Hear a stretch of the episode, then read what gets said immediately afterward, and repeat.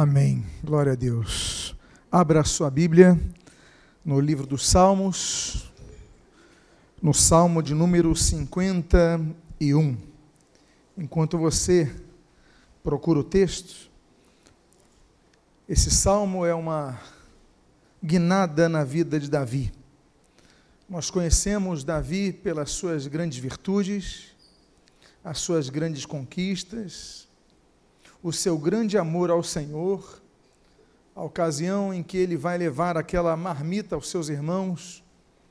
Israel está sendo confrontado pelos filisteus, de maneira tão clara por Golias, e ele assume aquela postura de Golias como afronta a Deus, e dali todos conhecem a história. Davi, então, é um homem com muitas virtudes, é um homem com muita capacidade de relacionamentos. É um homem que conduz maestralmente o crescimento do reino de Israel, muitas vezes com derramar de sangue. Davi é um homem que faz muitas alianças. Davi é um homem que fortalece o exército, cresce a defesa da nação. É um homem que tem muitas composições, escreve muitos salmos, mas Davi é um homem com falhas. Davi era um pai falho. Nós vemos duas rebeliões de dois dos filhos de Davi que tentam derrubar o próprio pai, Absalão, Adonias, conhecemos as histórias. Não só isso, Davi é um homem que, certa ocasião, olhando de sua janela, da janela do palácio, ele vê uma mulher, Batseba, essa mulher estava então ali numa, numa conjuntura visual muito atrativa a Davi. Davi então a chama para o palácio, o marido dela não estava assim, era uma mulher casada. E ali então ele começa a se relacionar com essa mulher, comete adultério com essa mulher, até que chega o dia a notícia. Esse homem, casado com Batseba era um dos soldados de Davi. E ela chega com a notícia dizendo: Estou grávida, Davi. Estou grávida de você. O rei de Israel engravida de uma mulher que é casada com um soldado do rei. Eu fico imaginando que Davi perde a noite de sono, como é que eu vou fazer para encobrir esse pecado?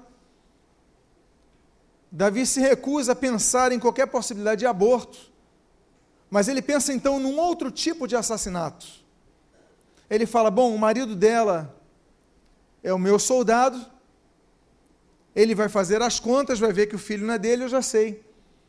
Eu vou mandar o meu comandante colocar o marido dela na primeira fileira no campo de batalha, porque as chances dele morrer são maiores. E Davi, então, ele faz essa articulação política para matar o marido de sua amante. E isso acontece. Davi, então, é um homem que tem virtudes, mas é um homem que tem grandes defeitos. Há uma coisa em Davi, entretanto, que chama muito atenção a todos nós. Davi fica pesaroso. Davi fica com o coração pesado do seu pecado. E Davi, que é um grande compositor, ele escreve uma canção. Sim, muitas das músicas que nós cantamos, muitas das músicas que nós ouvimos, são canções que refletem o momento de, do compositor. E Davi então escreve uma música, e nós vamos falar dessa música nessa noite. E essa música se encontra nesse livro dos Salmos. O Salmo 51 é essa música. Eu convido aqueles que puderem ficar de pé para que nós possamos fazer a leitura inicial no versículo 17 deste capítulo 51, o capítulo que Davi expõe o seu coração. E o versículo diz, no versículo 27 diz: Sacrifícios agradáveis a Deus são o espírito quebrantado, coração compungido e contrito, não desprezarás, ó Deus. Oremos. Pai amado, lemos a tua palavra, expressa numa canção tão pesarosa, Davi, uma das músicas compostas com mais peso no coração que nós podemos encontrar na Bíblia. Nós pedimos, Deus, fala conosco nesta noite. E o que nós pedimos, o fazemos agradecidos em nome de Jesus. Amém e amém. Podem sentar. Davi é um homem que fazia sacrifícios a Deus. Conhecemos, por exemplo, quando ele vai na eira de Araúna para levantar um altar a Deus e ali em cima desse altar ele faz sacrifícios a Deus para que Deus cessasse a praga. 1 Coríntios, 1 Coríntios capítulo 29. Nós temos várias oportunidades que nós vemos Davi seguindo a regra, a lei mosaica. Mas nesse texto nós começamos a ver que o âmago do sacrifício, do sistema sacrificial que Deus requer de nós, é aquilo que Isaías depois vai trabalhar muito bem. Não é o sacrifício pelo sacrifício, mas é o sacrifício pela representação daquilo que se encontra em nosso coração.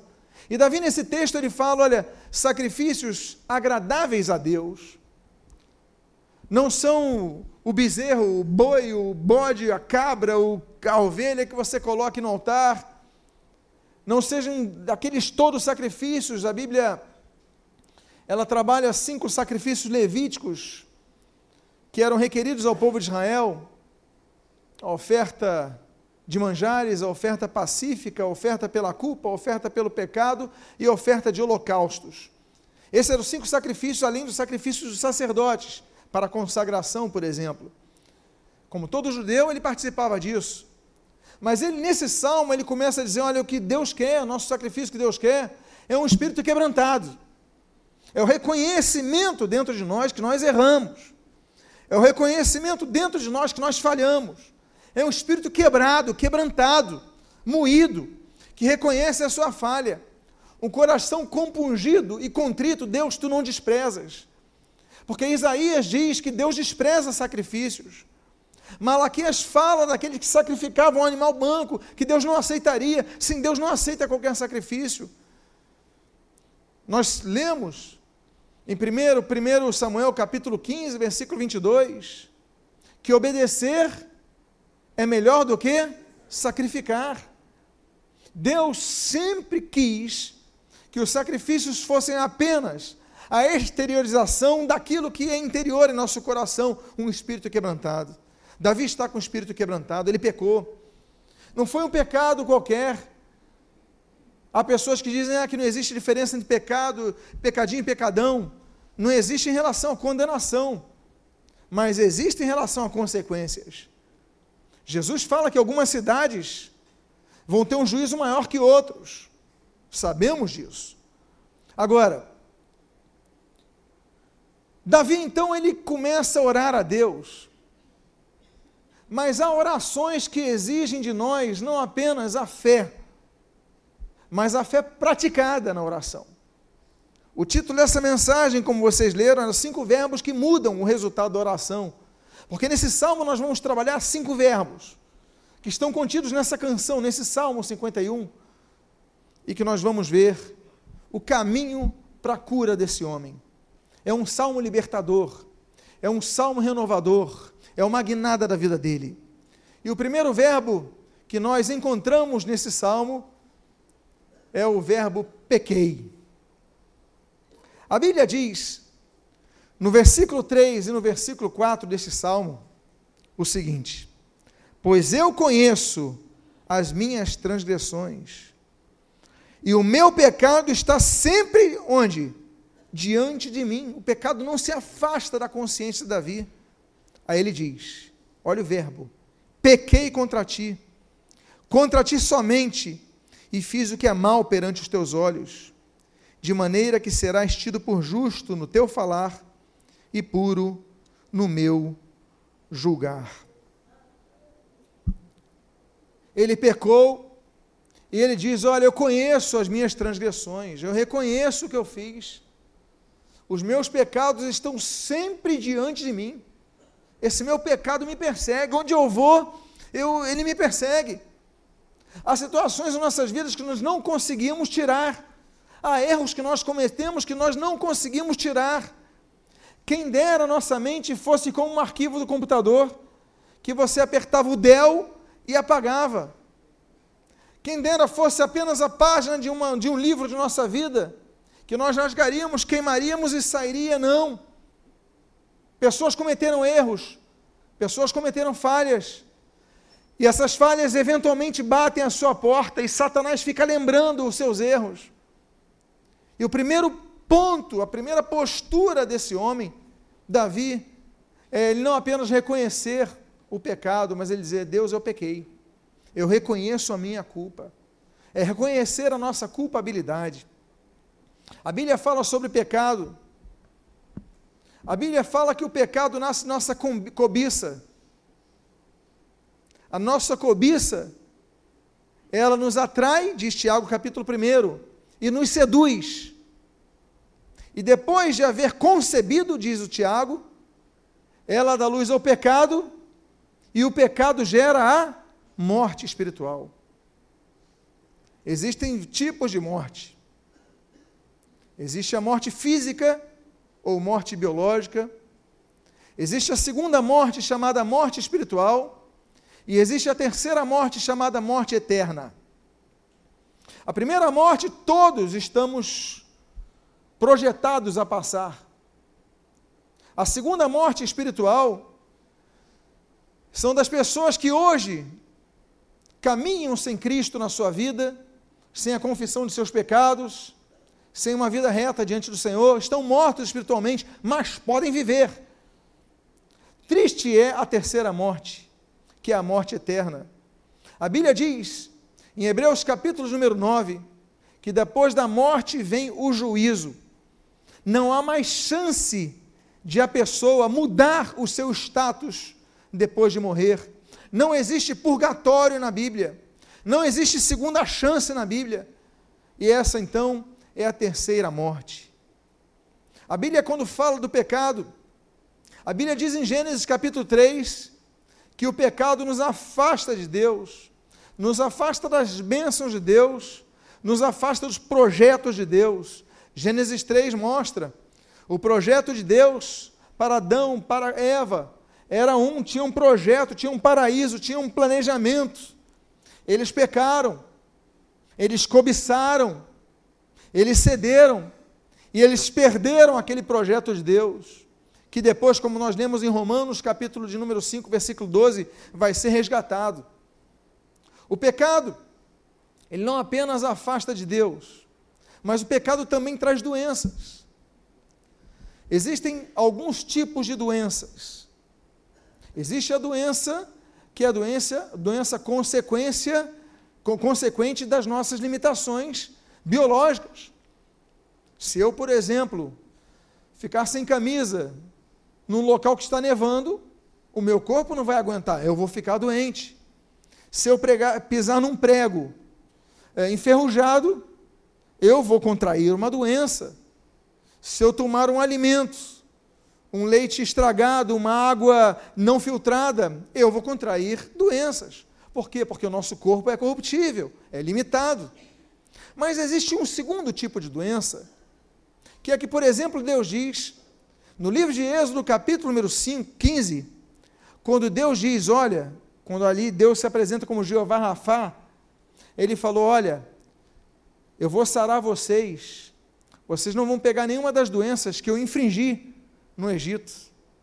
Doenças que Deus impôs, que Deus colocou doenças de ordem espiritual, pragas nessas vidas. Dentre aquelas pragas no Egito, as úlceras, Deus enviou. Há doenças que Deus envia. Há enfermidades que Deus não apenas permite, mas que Deus envia. Por isso que muitas vezes, nos evangelhos, nós lemos algo interessante que muitas vezes a Bíblia associa o endemoniamento ou algumas doenças que a pessoa tem como libertação, porque a pessoa foi liberta de um espírito que deixava a pessoa com limitações, muda, qualquer outra doença. Então, há doenças espirituais cometidas pelo pecado. Outra terceira característica do pecado, e Davi reconhece que pecou, é aquela que nós lemos em Isaías capítulo número 59, que os nossos pecados fazem separação entre nós e nosso Deus, de modo que não nos ouça. Uma das piores consequências, claro que não há pior consequência do pecado do que o afastamento de Deus. Mas quando nós dizemos que uma das piores consequências é a que está nesse livro de Isaías, capítulo 59, versículo 2, é que Deus não nos ouve, é porque ainda que estejamos separados, se nós estivermos com o coração contrito, Deus não despreza, Deus nos ouve. Mas se nós estivermos dominados pelo pecado, servindo ao pecado, a Bíblia diz que Deus não nos ouve. Porque os vossos eh, pecados fazem separação entre vós e vosso Deus, de modo que Ele não vos ouve. Deus não ouve. Nós precisamos arrepender, nos arrepender de nossos pecados, para que Deus nos ouça. Amados irmãos, o pecado é uma doença que se alastra. É um câncer que, se você não combater, ele vai crescer. Não é apenas um furo que acontece na tua pele, é algo que se alastra. A Bíblia diz que todos pecaram, Romanos capítulo 3, versículo 23, e carecem da glória de Deus. A Bíblia diz, em Romanos capítulo 6, versículo 23, porque o salário do pecado é a morte. A consequência do pecado é a morte. A morte eterna é a separação eterna de Deus. Mas nós temos uma boa notícia. No mesmo versículo 23 desse capítulo 6 do livro de Romanos, a Bíblia diz: Mas o dom gratuito de Deus é a vida eterna em Cristo Jesus, nosso Senhor. Deus nos dá a possibilidade de sermos resgatados, amados irmãos. Nós somos livres pelo sangue de Jesus. A Bíblia diz, em 1 João capítulo 1, versículo 17, versículo 7, que nós somos purificados pelo sangue de Jesus. O Senhor Jesus, ele diz no Evangelho João, capítulo 8, versículo 36, olhe, conhecereis a verdade e ela vos libertará ainda que estejamos presos ao pecado, nós podemos ser livres do pecado. Marcos capítulo número 2, a Bíblia diz que nós podemos ser salvos do pecado. Então eu quero dizer uma coisa para vocês. É importante que nós lembremos que um primeiro passo é como, por exemplo, fez Davi. Pequei contra ti, Senhor. É aquilo que nós lemos em 1 João, capítulo de número 1, versículo número 9. O texto diz assim: se, pois, confessarmos os nossos pecados, Ele é fiel e justo para nos perdoar os pecados e nos purificar de toda injustiça. Mas o texto diz, e começa dizendo: se, pois, confessarmos os nossos pecados. O primeiro verbo que muda o resultado de uma oração é esse: pequei, Senhor. É reconhecer que pecamos. E Davi então dá o seu primeiro passo. Há um segundo verbo. Qual é o primeiro verbo que nós tratamos nesta noite? Pequei. O segundo verbo é compadece-te. A Bíblia diz, na primeira parte do versículo primeiro, ou seja, na introdução dessa música, na introdução desta canção, na introdução desta composição de Davi, a primeira frase a primeira palavra é o verbo: compadece-te de mim, ó Deus, segundo a tua benignidade. Compadecer é diferente de ter pena. O próprio português traz essa diferença. Compadecer difere de ter pena, ele não está pedindo, Deus tenha pena de mim. Ele está pedindo, Deus compadece-te de mim. Porque ter pena é quando você reconhece a limitação da pessoa, você reconhece o sofrimento da pessoa, você percebe essa circunstância, mas compadecer é muito mais profundo. Compadecer significa padecer com ou sofrer com. O compadecimento é a ação de sentir a mesma dor de quem está sofrendo. eu não apenas reconheço a dor, mas eu começo a sofrer. Já aconteceu contigo? De você ver uma cena emocionante e seus olhos começarem a ficar marejados, e você começar a chorar de uma cena de alguém que você nem conhece. Quem já aconteceu isso? Você está se compadecendo, você está sofrendo com a pessoa. Isso é um compadecimento. Davi não pede para Deus, Deus ter pena dele. Davi começa a sua canção dizendo: Deus, percebe a minha dor, Deus. Eu não estou compondo, eu não estou fazendo essa música para Israel cantar, apenas para que tu saibas, mas é para que tu sintas. Porque Deus não é apenas um Deus de perto, mas Ele é também um Deus de longe, como diz Jeremias capítulo 23, versículo 23. Deus é um Deus que sente, Deus é um Deus que se compadece. Nietzsche, ele questionava a existência de Deus. A concepção dele, Deus estava morto. Deus criou o mundo, Deus criou a humanidade e abandonou a sua própria sorte. Não. Deus ele se preocupa. Talvez o versículo mais conhecido de todos seja João 3,16, que fala exatamente sobre isso. Porque Deus amou o mundo de tal maneira. É amor, é preocupação. Compadece de mim, Deus, segundo a tua benignidade. É Deus agir com misericórdia. Eu já falei aqui outras vezes que a misericórdia é uma palavra híbrida. Misere, latim, cardia, grego. Misere, miséria, cardia, miserere em latim, é, miséria, e cardia, coração. Daí vem cardíaco. Ou seja, misericórdia é quando Deus coloca o coração dele na nossa miséria. Isso é compadecer-se. A misericórdia é interessante. A Bíblia diz, por exemplo, que uma das coroas que Deus dá, isso está dito no Salmo de número 103, é a coroa da misericórdia.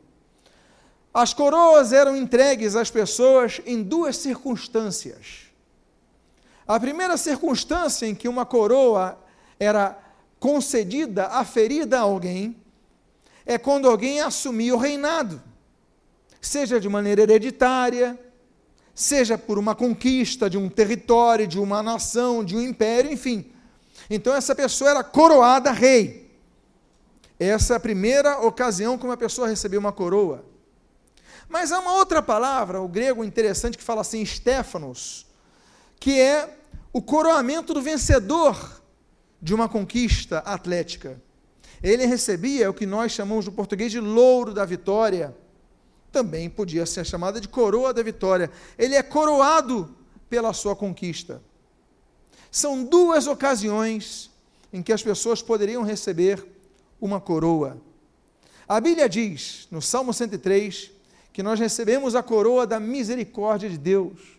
E é interessante notar que nós devemos ter a compreensão que nós somos reis e sacerdotes, como a Bíblia não a profetiza apenas no Antigo Testamento, mas também menciona sobre isso na introdução do livro de Apocalipse.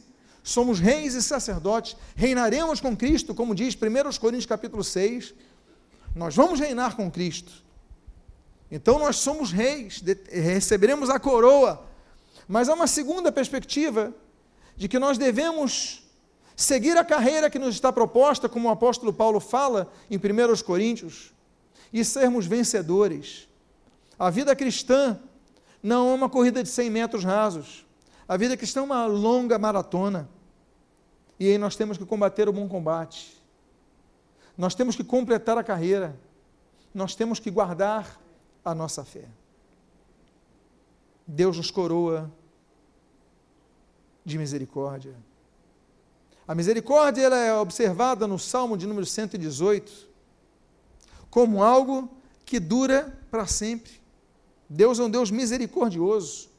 Deus é um Deus que nos galardoa com a sua coroa. A primeira, a primeira carta de Pedro diz sobre a misericórdia de Deus que a misericórdia de Deus é abundante. O que, que é abundar? Abundar é sobrar, é ir além do que você precisa, está abundando, abundantemente. Deus nos dá a sua misericórdia de maneira abundante. Uma quarta característica da misericórdia é aquela que nós encontramos No livro que Jeremias, o profeta de Anatote, ele se lamenta, chamado Lamentações de Jeremias. No capítulo 3, nós lemos que as misericórdias do Senhor são a causa de não sermos consumidos. É um quarto ensinamento que nós temos, que se fosse, se não fosse a graça de Deus, nós seríamos consumidos. Mas Deus nos estende a mão da misericórdia. E esse mesmo capítulo 3 de Lamentações, ele nos diz que a misericórdia do Senhor, as misericórdias do Senhor se renovam a cada dia, a cada manhã. A misericórdia do Senhor se renova. Você pode ter falhado com Deus. Você pode ter dado as costas para Deus. Mas você lembra daquele versículo que nós abrimos, o versículo 17?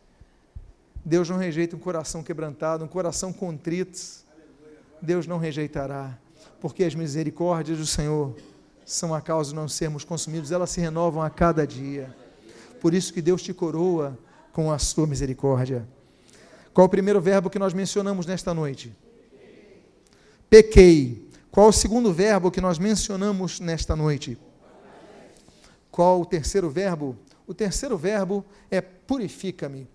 É outro verbo que nós lemos nesse livro de Salmo, no capítulo 51, e nós lemos da segunda parte do versículo B até o versículo 2, primeiro, até o versículo 2, e no versículo 7 nós lemos o seguinte: Apaga as minhas transgressões. Olha o pedido dele. Aquilo estava tão pesado na mente de Davi.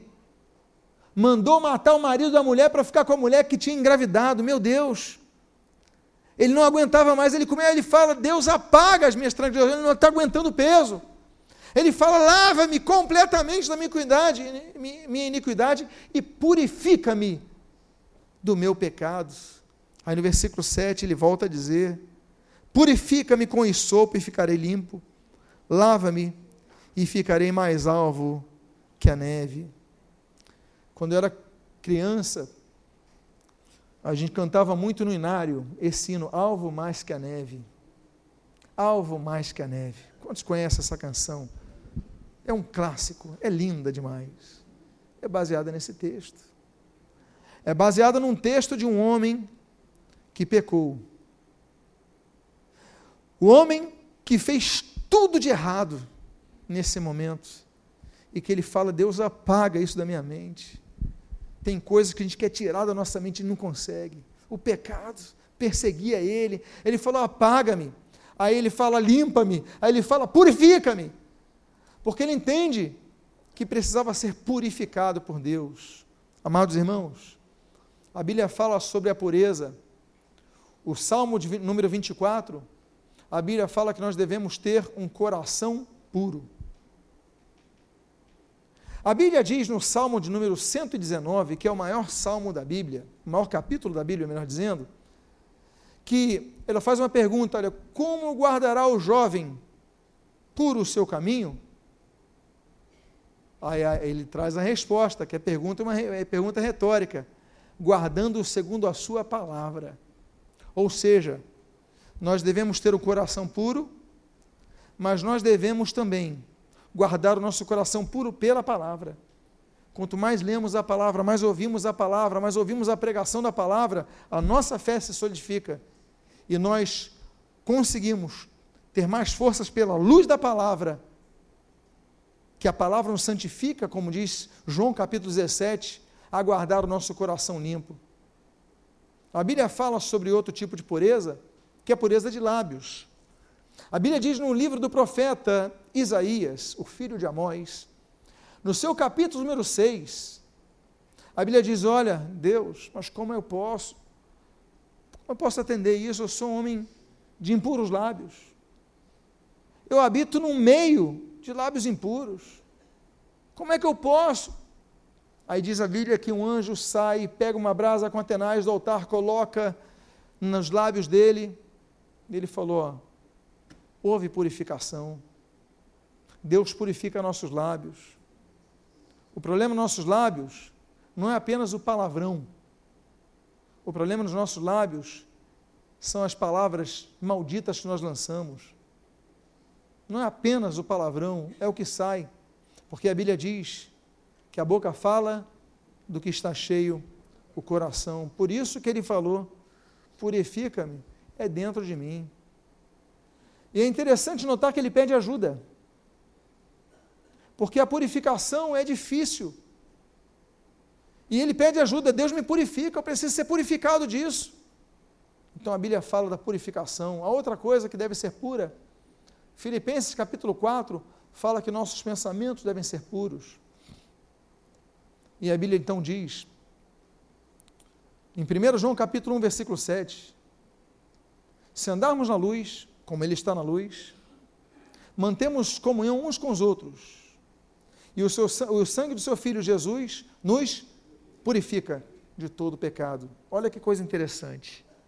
Se andarmos na luz, como Ele está na luz, e mantermos comunhão uns com os outros, são dois tipos de responsabilidades que João ele estabelece. A primeira é interna, a segunda é externa. Andar na luz, não é andar nas trevas, é seguir o caminho reto, mas manter comunhão uns com os outros. Olha a importância da igreja.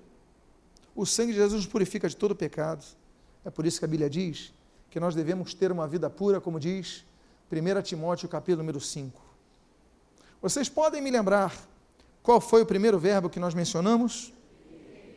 Vocês podem me lembrar qual é o segundo verbo que nós mencionamos? E o terceiro verbo?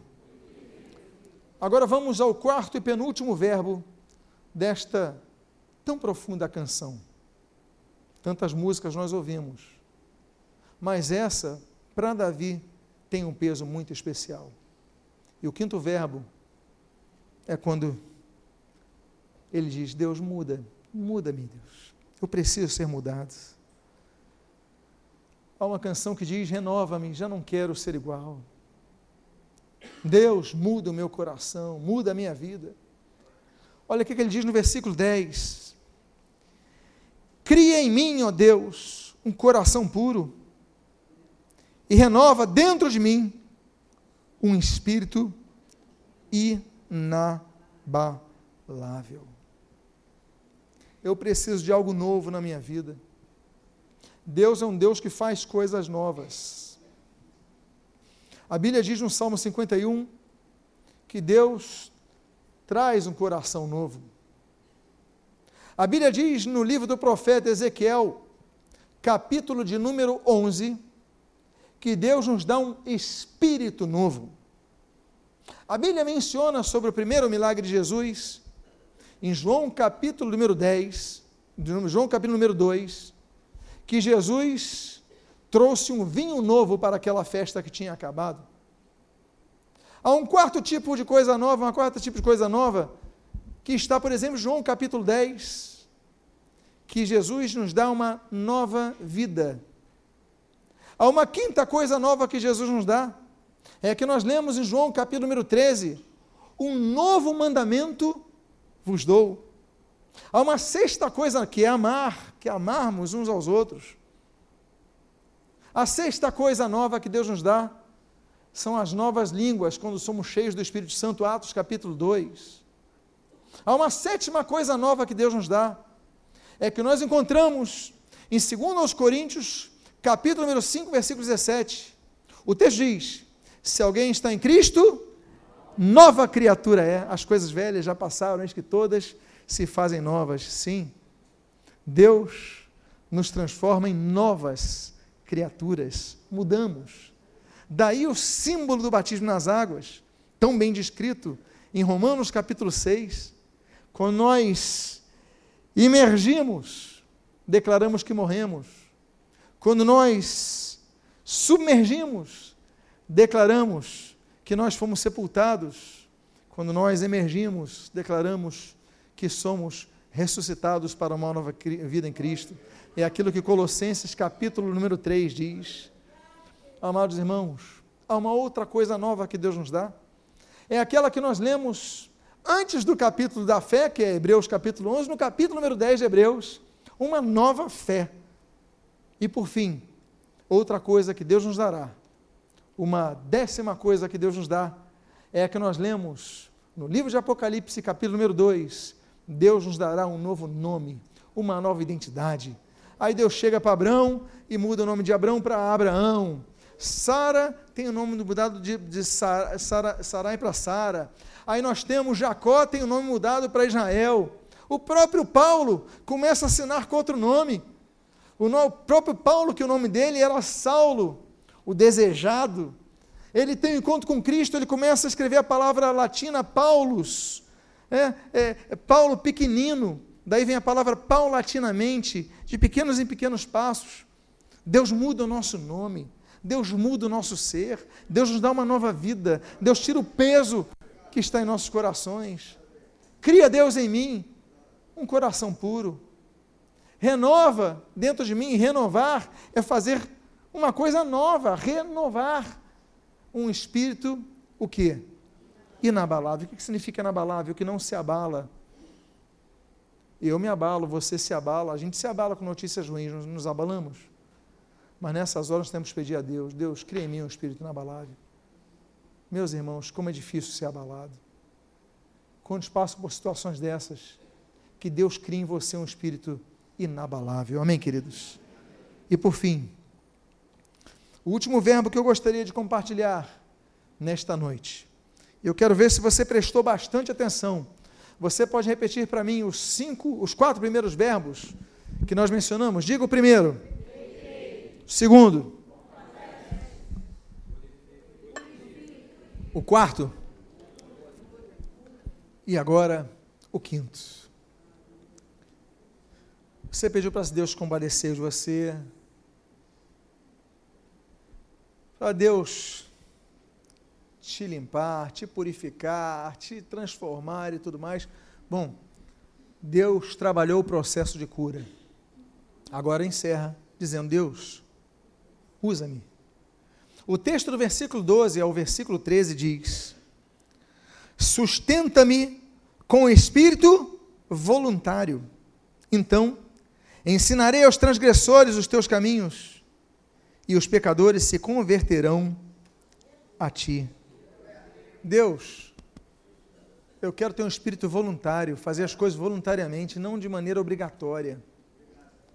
E aí ele diz: então ensinarei. Olha só, ele está disposto a ensinar aos transgressores, os transgressores seus caminhos errados. Ele quer ensinar, ele quer servir. Meus amados irmãos, o maior inimigo do servo, porque o servo é o objetivo do cristão, é ser servo. Jesus ele diz que ele não veio para ser servido, mas ele veio para servir.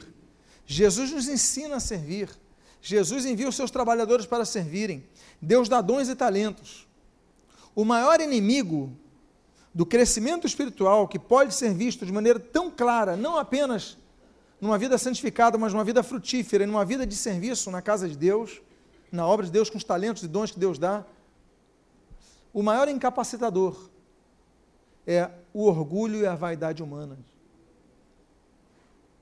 Qualquer coisa, ah, vou sair, vou sair da escala. Ah, não vou mais tocar, porque eu discordo disso. Ah, não vou mais trabalhar como dia, eu discordo disso. Eu não vou mais dar aula eu, eu Quando o orgulho nos afeta, a gente abandona as coisas como se a gente estivesse fazendo um favor. Servir a Deus não é fazer um favor. Servir a Deus é um privilégio que nós temos. Deus me purifica, porque eu quero te servir. Mas tem pessoas que precisam ser purificadas, transformadas no seu ser, curadas. Porque ele fala: então ensinarei aos transgressores, então eu vou servir aos demais. Porque serviço não é apenas com os braços, amados irmãos. Serviço é com, começa com o coração puro e renovado no Senhor. Servir a Deus Servir a Deus, nós temos que servir, por exemplo, como diz a Bíblia em Êxodo, capítulo número 36, com inteligência e habilidade. Não é de qualquer maneira. Esse capítulo está falando de Bezalel e a Oliabe. Receberam de Deus inteligência e habilidade para servir na casa do Senhor. A Bíblia diz que nós devemos servir a Deus, por exemplo, no Salmo número 11, com temor. Que a gente vai servir na casa do Senhor sem temor nenhum. A gente acha que é muito bom, estou aqui ajudando os outros. Não, é servir, Senhor. Eu tenho que servir com temor. E se no Salmo 11 diz isso, no Salmo número 100, a Bíblia diz a postura que nós devemos servir. A Bíblia diz assim: servir ao Senhor com alegria e apresentai-vos diante dele com cânticos. Nós devemos servir a Deus com alegria no coração. Senhor, me permita, Senhor, te servir, mas renove meu coração. Você vê que o serviço vem depois da renovação do coração? Servir ao Senhor com alegria. Há um texto muito interessante em 1 Samuel, capítulo número 12, quando Samuel diz assim: que nós devemos servir ao Senhor de todo o vosso coração. Servir a Deus de todo o vosso coração. Porque muitas vezes nós servimos a Deus com coração parcial, parcialmente, não integralmente. Ele fala servir a Deus de todo o coração. A Bíblia diz que nós devemos servir, por exemplo, nós lemos isso em Mateus capítulo 4, em Mateus capítulo 9, servir ao Senhor imediatamente. Quando Deus dá a oportunidade de servir, vamos servir ao Senhor. Nós temos outra forma, uma quinta forma de serviço, que é a que nós lemos em Daniel capítulo número 6, que é servir ao Senhor continuamente. A Bíblia diz que Daniel orava ao Senhor diariamente, regularmente, nos mesmos horários. Ele tinha uma disciplina ele tinha um cuidado em servir ao Senhor. Mas o que me chama a atenção é um dos textos que Paulo escreve, que é muito forte. Ele escreve isso no livro de Atos, capítulo número 20. Ele diz assim: E servindo ao Senhor com toda humildade, lágrimas provações. Olha o tripé que ele escreve nesse Atos nesse livro de Atos, capítulo 20. Humildade, lágrimas, provação, nada é fácil. Tudo vai contra a natureza humana. Ninguém quer ser humilhado, ninguém quer se humilhar, ninguém que tá, tá, quer estar tá debaixo de ninguém. Você se acha dono no seu próprio nariz, esqueceu que acima de você está Deus. Ele fala, lágrimas, Aí nos lembramos do Salmo 126, que nós vamos semear com lágrimas, sim, mas temos que saber que com júbilo, com alegria, nós ceifaremos. E provações. Devemos estar conscientes que seremos provados em todo o tempo. A conclusão que eu trago aos irmãos: o rei Davi, ele pecou, mas ele se confessou a Deus. Ele escreveu uma canção. Ele foi tão tocado que essa canção foi pública. Ele escreveu essa canção a fim de que todo Israel cantasse. E quando se visse numa situação semelhante, cantasse a mesma coisa: Deus lava-me, purifica-me, cria em mim um coração novo. E até hoje nós cantamos essa canção, e pregamos essa canção, e lemos essa canção, e meditamos nessa canção, e oramos sobre essa canção. Porque ele não guardou aquele pecado, mas ele confessou a Deus, ele se humilhou diante de Deus e ele pediu ajuda a Deus. E você? O que você tem feito com isso que tem afligido a sua vida? Eu quero convidar a você aqui, por favor, se coloque de pé. Eu quero fazer uma oração por causa disso. Eu gostaria de pedir que todos fechem seus olhos. Fique de pé e feche seus olhos. A você que está vivendo uma situação pesarosa, a você que não consegue tirar esse pecado da sua mente, ele tem te perseguido incansavelmente, com crueldade, você vai se lembrando disso, o diabo vai te lembrando disso, e você quer dizer: Deus, me livra disso, me cura disso, tira esse meu peso. Se você é uma dessas pessoas, coloque a mão no seu coração agora, que nós queremos orar por sua vida. Que você possa fazer que nem Davi fez. A primeira coisa, Deus pequei contra ti. Pai amado, há várias pessoas aqui que estão com as mãos em seus corações, reconhecendo as suas falhas, reconhecendo que um dia ou alguns dias falharam contra ti, especialmente contra ti. E por isso essa situação, um peso que eles carregam, Deus. Mas lembramos da palavra de Jesus em Mateus capítulo 11, versículo 28. Vinde a mim todos vós que estáis cansados e sobrecarregados, e eu vos aliviarei. Deus amado, eu te peço, alivia o peso que estão carregando. Cria em cada um aqui um coração novo. Purifica o nosso coração. Restaura em nós alegria no serviço. Abençoa as nossas vidas. Perdoa o nosso orgulho. Perdoa as nossas falhas. Abençoa-nos que tenhamos uma caminhada leve, Deus. Dá vitória contra todos os nossos inimigos em nome de Jesus. Clamamos por esta vitória, Pai.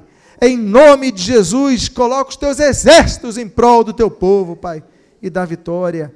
A começar com a transformação do coração, a começar com a purificação do coração, a começar com a leveza que devemos ter em nosso coração, por isso a Ti louvamos, a Ti glorificamos, a Ti agradecemos.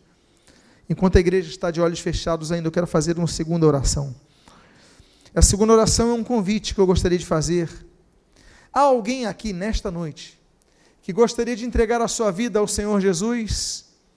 Se arrepende de seus pecados, quer dizer, Senhor Jesus, quero entregar a minha vida a Ti. Há alguém aqui nessa noite, se houver, levante sua mão agora, que nós queremos orar por sua vida. Alguém quer entregar a sua vida ao Senhor Jesus? nesta noite se arrepende dos seus pecados. Se você nos vê esse vídeo no YouTube e você é uma dessas pessoas, que você faça agora uma oração a Deus, pedindo: Deus, eu te peço perdão em nome de Jesus. Eu confesso a Jesus Cristo como meu único Senhor e Salvador, entrego meu coração exclusivamente a Ele, em nome de Jesus. Pai amado, te glorificamos por esta palavra. Abençoa as vidas que hão de vê-la através da internet, através, Pai, dos, das redes sociais. Abençoa, toca nessas vidas, para que sejam igualmente transformados por Ti. E o que nós pedimos, Deus, nós te agradecemos e te glorificamos em nome de Jesus. Amém e amém. Se